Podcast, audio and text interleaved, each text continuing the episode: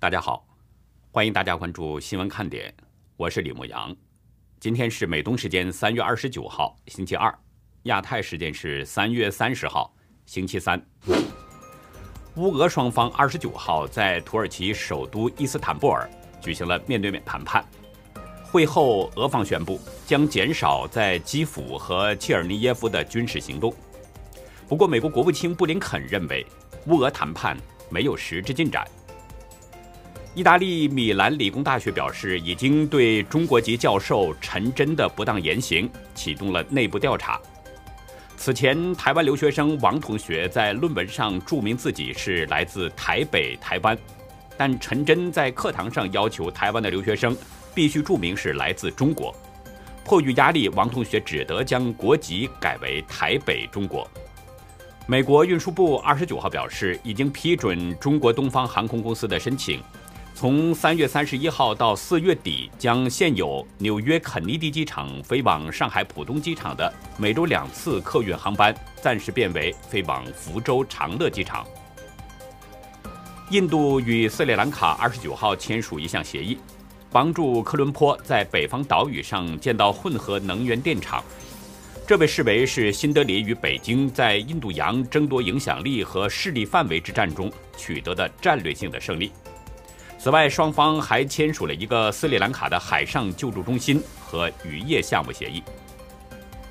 截止到美东时间三月二十八号下午两点，包括中共等几个不透明国家的通报数字，全球新增确诊中共病毒人数是六十三万四千零二十人，总确诊人数达到了四亿八千二百八十一万一千九百四十六人，单日死亡是两千六百二十八人。累计死亡总数是六百一十五万一千零三人。下面进入今天的话题：三层立体防控的上海，病例多到医生放弃了检测。浦东很可能要延长封控时间，而浦西已经实质上提前了封控时间。在极端严厉的封控措施下，上海的次生灾害接连不断。疫情的另外一个重灾区吉林省。防化部队早就已经进入到了吉林市，三百万人口的吉林市病例已经超过了两万，其中包括两个副市长。而长春在封控了十八天的阶段，当局要求党员干部开始作秀了。今天子夜时分，长期跟我联系的一位上海网友发来一张截图，图上显示呢，有人在朋友圈发帖，可靠消息。昨天，孙春兰来上海了，召开了紧急会议，调整了新的风控政策。帖子中还表示，两三天后，蔬菜、肉、蛋、奶等各种副食品会大量上市，每家一个大礼包，价值二百元的食物。但是，帖子最后一句还说，浦东也可能会延长管控到清明节。不知道大家是什么感受？我听到这个大礼包啊，感觉就像吃了个苍蝇一样。他们把人封控起来，要求足不出户，在没有任何食物、饿的人们要发疯的时候，他假惺惺的来送一个什么所谓的大礼包，这明显就是作秀。如果当局不是没人性的限制人们出行，谁用他的大礼包？另外，大家在想，当局买大礼包的这个钱从哪儿来？不还是搜刮老百姓的血汗钱吗？不是他们强迫人们做核酸讹诈来的钱吗？现在用这些百姓的血汗，又来欺骗百姓对党感恩戴德。对于浦东可能延长管控期，其实呢，这已经是在人们的意料之中了。只要孙春兰一出现，那一定就伴随着强力风控，而且手段会更极端、更邪恶。在西安封城的时候，网友呢就把孙春兰称为是“清零姐”。她只要出现在疫情地区，那个地区立刻就会要求社会面清零。从当初的武汉，到中期的深圳和扬州，再到后来的西安和天津，只要孙春兰一到那个地区，马上就会宣布社会面清零，这已经成了孙春兰的一个标配了。至于在社会面清零之下采取什么样的极端措施，出现多少人道灾难，那清零姐是不管的，她要的就是社会面清零，只要社会面上看不到病例，那就是清零姐大功告成。我这位忠实的上海网友呢，也看到了这一点，所以他在邮件中说：“孙春兰这条叉狗，跑到哪里，哪里的人离跳楼也不远了。”网友写道：“我们上海人要倒霉了，小笼包要变热干面了。”其实上海啊，已经出现了跳楼的事件，而且还不是少数，但是在大陆的媒体上看不到任何消息。关于跳楼事件呢，我们稍后会来说。这里先说关于封城的情况。今天是浦东封城的第二天，中共国家卫健委通报说，过去二十四个小时呢，上海新增了四千四百名无症状感染，比前一天又增加了近一千人。路透社引述上海民众的说法，封城第一天还可以在院子里走一走，但是今天就不能走出家门了。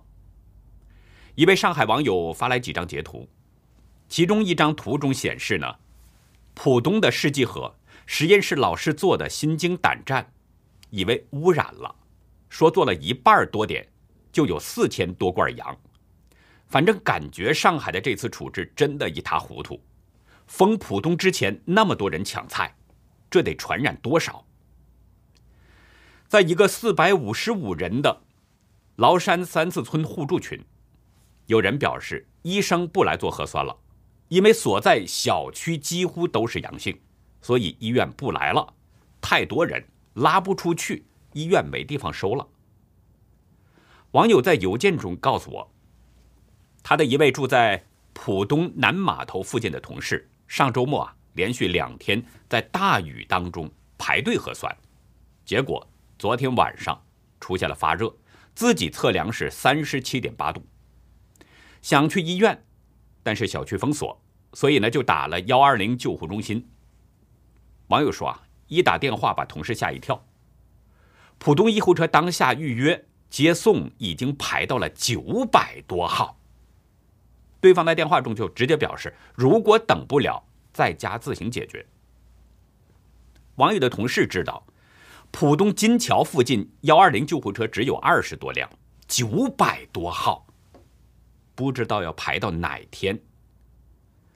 在另一份截图中显示，有人发出一个上海方舱医院的招聘通知，找三十名勤杂工，日薪一千五百元，包吃包住，每天一千五百元人民币，在中国大陆这算是高薪了。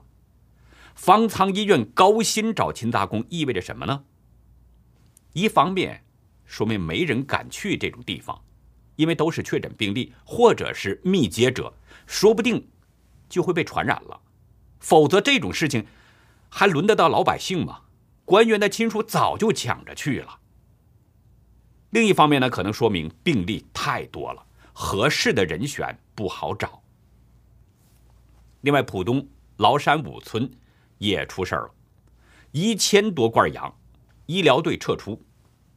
消息中表示呢，浦东各街道已经陆续出公告，可能封到四月五号之前，提醒人们多备点粮食。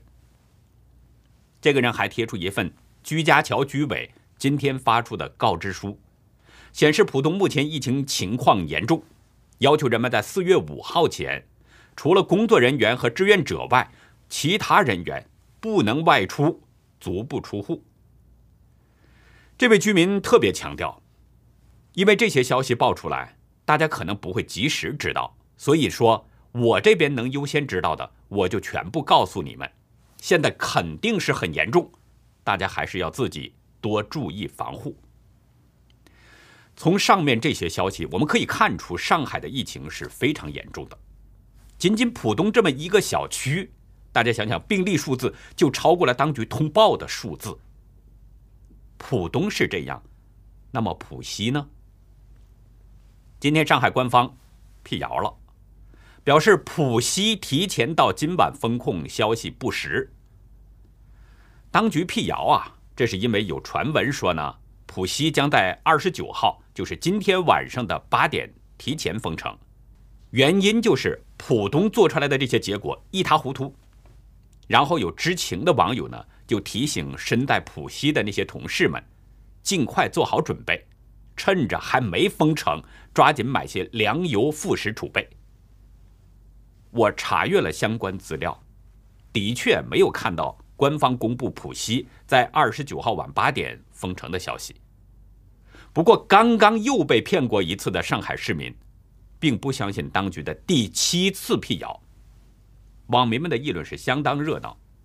一位网友在微博中就晒出了上海当局在这次疫情当中之前的六次辟谣轨迹。先是传闻说华亭宾馆隔离点新风问题导致大灾难，几百例阳性泄露，官方辟谣称是谣言，结果答案是几千例。先有传闻称曹阳小区老年队集体阳性，当局说是谣言。结果答案是整个街道老年队都得了。先前有民间说法，上海的建到方舱医院，当局又说是谣言，结果已经建好了。民间传闻交大沦陷几百例阳性，当局又说这是谣言，结果是官方说的是徐汇交大，而实际是闵行交大。对于民间说浦东有八千例，官方还是声称谣言，事实是不止八千。对于封城的说法，当局仍然说是谣言，并且还抓了两个人。答案是什么呢？先封浦东，再封浦西。网友们表示辟谣了，可信度那是相当高了。不信谣不传谣，不要相信辟谣，信啥呀？没有公信力，还说上海不封，最后也封了。结合上次上海封城被辟谣，可以得出谣言就是遥遥领先的预言。有网友说：“抓紧买，说封就封了，到时候啥也不好买。比如今晚十二点零一封，那就不是今晚，而是明天凌晨了。”上海发布的辟谣被打脸的次数。比安陵容在冷宫里被掌嘴的次数还多。也有网友表示，浦西发明了一个新词，把提前封控叫做“试封”。网友写道：“我们小区说试封，什么叫试封？你就告诉我。”浦西真有你的。随后有多位网友证实，浦西已经提前封了。有网友说：“是真的，我们小区早上就封了。”下面有网友跟帖表示：“我们也封了，昨晚闵行浦西板块。”还有网友说呢：“我们小区中午已经通知了，都跑出去买菜了。七宝这边已经封了，直接封到四月五号。”严厉的风控之下，大家都知道最容易延伸各种次生灾害。在以前的节目中呢，我们曾经多次提到过这一点。那这次上海的封城，延伸的次生灾害也是一样的多。但是这些事情在大陆媒体上，大家是看不到的。今天凌晨，一位上海的朋友在邮件中对我说：“李先生，你们新闻看点虽然看的不多，但知道了不为人知的事情，大开眼界。国内看着太平是表面的，私下。”有不知多少老百姓不知道的事。这位朋友随后向我透露，闵行区的某个小区被封控近一个月了，人们实在憋不住，于是全体出动到小区门口讨公道。有居民拿大喇叭喊：“食物快没了！”请求封控人员让人们出去买食物。邮件中表示，当时小区门口正好有警车，于是居民们用喇叭向警察求助。但是警车内的警察听到之后无动于衷，连车子都不下。随后呢，这位网友就讲了两件令人伤心的事。就在他这个被封控的小区，有一个十几岁的女孩核酸检测为阳性，但是不给隔离，只要求在家里隔离。女孩不希望感染到家人，不想传给父母，于是女孩跳楼了。另一件事呢，是一位老人要出去买药，因为家里储备长期服用的药用光了，所以需要出去买药，跟楼下风控人员打招呼，但是风控人员就是不肯放行。无奈之下，老人从楼顶跳楼了。网友表示，这两件事都让人心痛。他说：“难以想象这些事情也发生在上海，新闻都没报道。表面看看真没什么，有些事情我们也许都不知道。”准备买药老人跳楼这件事儿，闵行区红旗三村的林女士在接受大纪元的采访当中也提到了。在昨天的采访中，她还告诉记者，她听说自己所在的小区有一个人跳楼了。是一位七十多岁的老人。另外，他还听说嘉定那边有两个跳楼的。有一位女士在社交媒体发帖，替自己年近古稀的父亲发出绝望的呼吁。他的父亲一直在上海嘉定的江桥市场做生意，住在市场宿舍。但是疫情一来，市场也进行封控，很多人被赶出了宿舍。疫情期间。老乡也帮不上忙，没办法，他的父亲只好跟其他人一起住在桥洞。想离开上海，但是没有核酸，买不到票。而不管你自费还是免费的做核酸，都查不到结果。询问工作人员说有异常，却又不给拉走隔离，放任在外是不闻不问。七十岁的老人本身就有老毛病。现在基本生活都得不到保障，抵抗力下降。老人打警方的幺幺零，幺幺零说不归他们管，推给幺二零，打幺二零也不管。网上的相关电话打了个遍，没有一个能打通、能有效处理的。还有比这位女士的绝望呼吁更绝望的。一位网民表示，他的母亲独自一人在上海的一家康复医院。属于重症瘫痪病人，意识状态不佳，无法处理和说话，而且气管切开，需要不时的护理和吸痰，在缺乏护理的情况下，随时有生命危险。我这里提到的这些次生灾害啊，仅仅也是我提到的，没提到的还有很多，并不是耸人听闻。比如到上海看病的木工师傅李先生。在宾馆被隔离已经十二天了，被车撞伤的腿不断的渗出血液，右腿胫骨粉碎性骨折的李先生呢，不停给家人、医院、医生打电话，询问何时结束隔离，去哪儿治疗。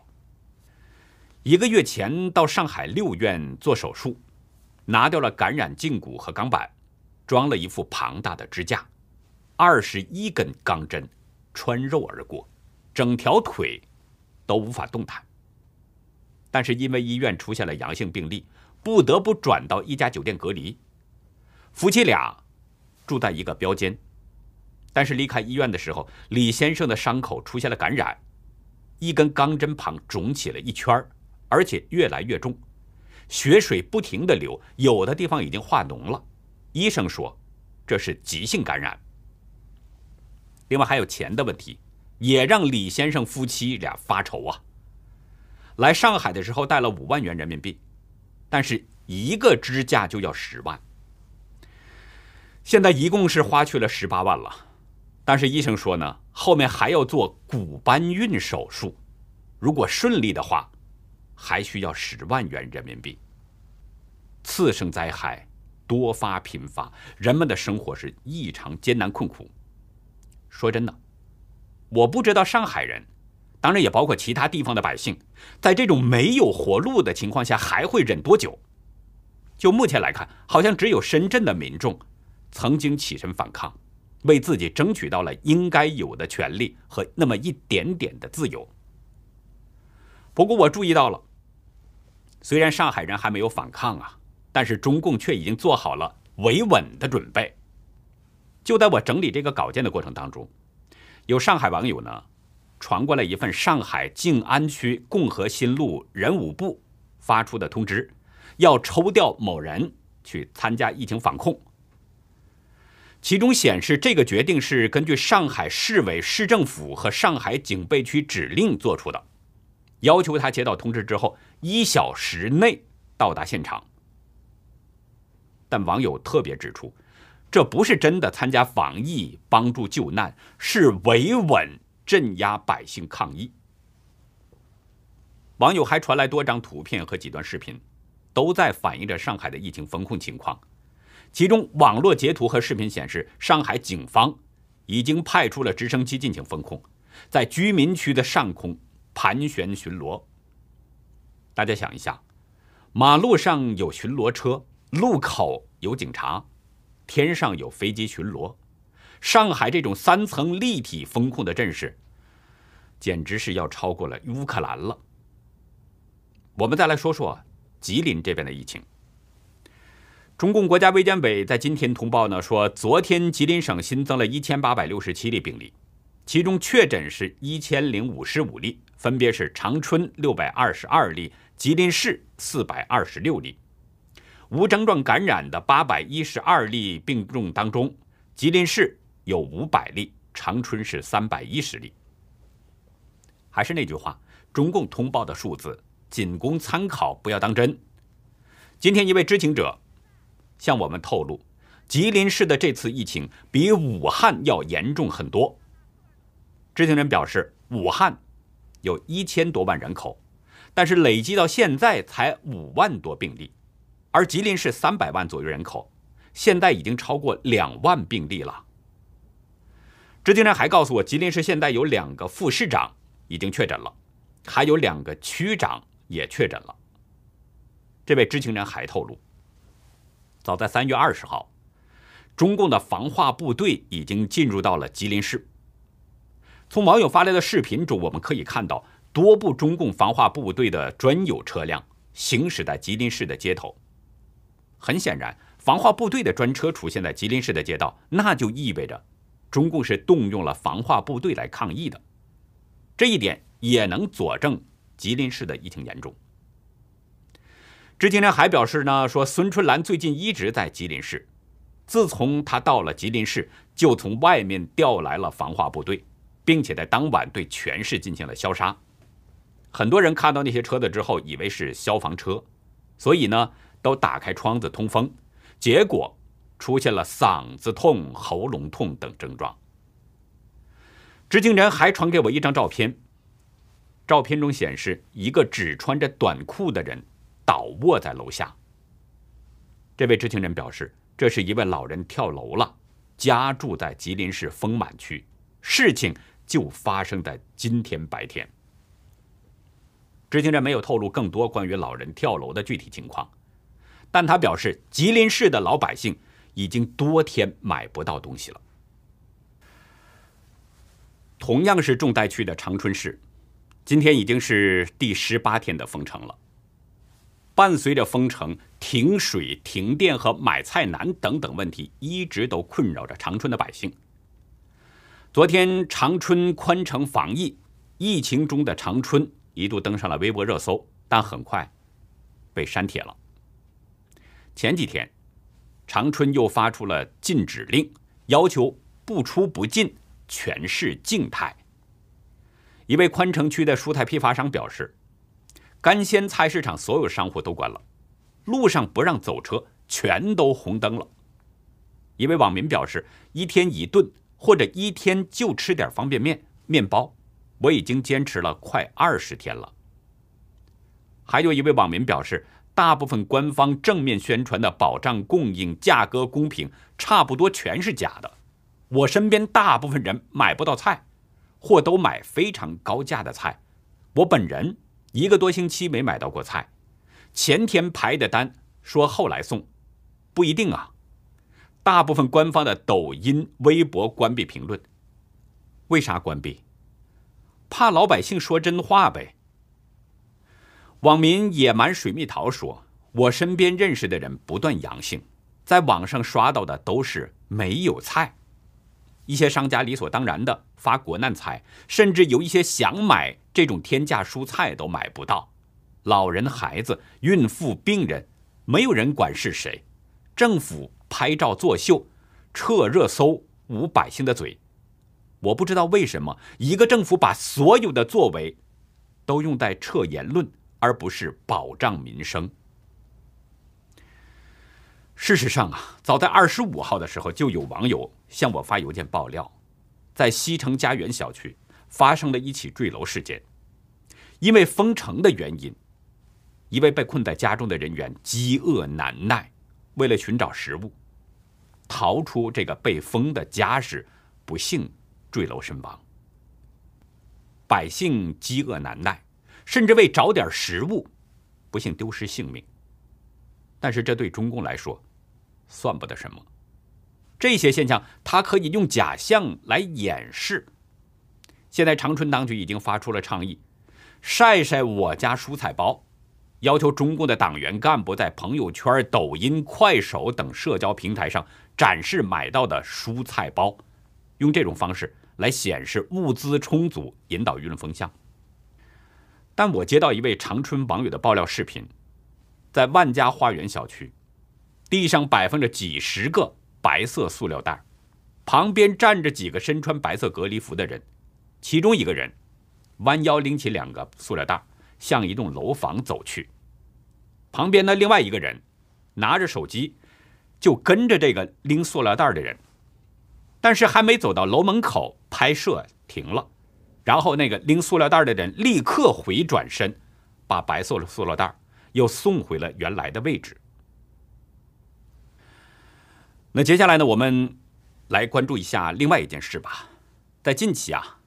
有赴澳大利亚的中国留学生呢，在悉尼入境的时候，被澳洲的执法人员拦截盘问，随后进行了遣返。就这个问题呢，中共外交部今天做出了回应，声称已经向澳大利亚提出了交涉。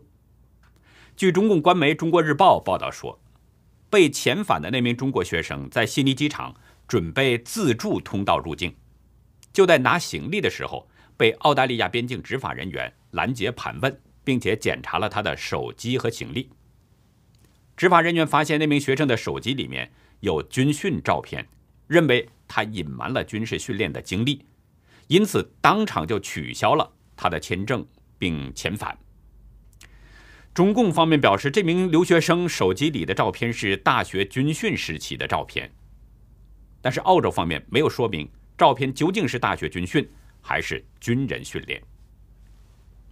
这件事发生在当下呢，其实我觉得是对很多中国人的一次提醒，或者说是一次棒喝。它让我们看到一个事实：只要跟中共有关系，那么想进入西方国家就很困难了。也许呢，那位被拒绝入境并遣返的中国学生冤枉；也许他手机里的照片真的是大学军训照片。可是大家想一想。对澳洲政府来说，他们会如何看待呢？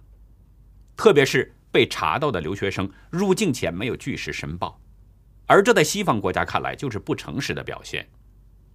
澳洲执法人员以隐瞒军事训练经历、提供虚假信息为由取消那名学生的签证，公心而论，澳洲执法人员这么做不能说他有什么不妥。大家知道，中共间谍肆虐的问题。西方国家是深受其害，现在已经成了惊弓之鸟了。特别是澳大利亚，前几年被中共渗透的尤其厉害，甚至连澳洲国会都被中共的特务有所渗透，让澳洲吃了很多的亏。在这个大背景下，澳洲执法人员自然执法的尺度要更严一些、更谨慎一些。他们很可能怀疑那个学生的真实身份，怀疑他可能是被中共派来的。怀疑他什么呢？留学的同时，可能带有某种特殊任务。这正所谓是一朝被蛇咬，十年怕井绳。我只是这样一分为二的分析。我并不是说那位被遣返的学生就真有问题，我只是说呢，他的那个大学军训的经历，特别是他没有申报这个经历，引起了澳洲执法人员的怀疑。那么大家想一想。在一时没有办法判断那名学生真实身份的情况下，换作是您，又该如何处理呢？是放他进入澳洲呢，还是将他拒之国境大门之外呢？就像我们在门口接待一位素不相识的人一样，我们是让他进到我们的房间呢，还是把他挡在门外呢？我想这个答案是不言自明的。我还是说，也许被遣返的那个同学真的冤枉了。说真的，如果是这样的话，我也替他遗憾，因为不是每个人都能拿到澳洲签证的。也许呢，将来他还有机会再次前往澳洲，但这种希望有多大呢？我们是不得而知的。所以我在这里啊，要再次提醒中国大陆的朋友，能离中共远一点那就尽量远一点你不知道因为什么事儿就会被中共这个魔鬼给影响到，到那个时候再后悔恐怕已经来不及了。我希望呢，我的这些忠告。能真的引起大家的注意，还是那句话，中共是魔鬼，与他有任何的瓜葛，都可能给自己带来不测。远离中共，就是远离灾难；远离中共，就是给自己留一份幸运。那好，以上就是今天节目的内容了，感谢您的收看，再会。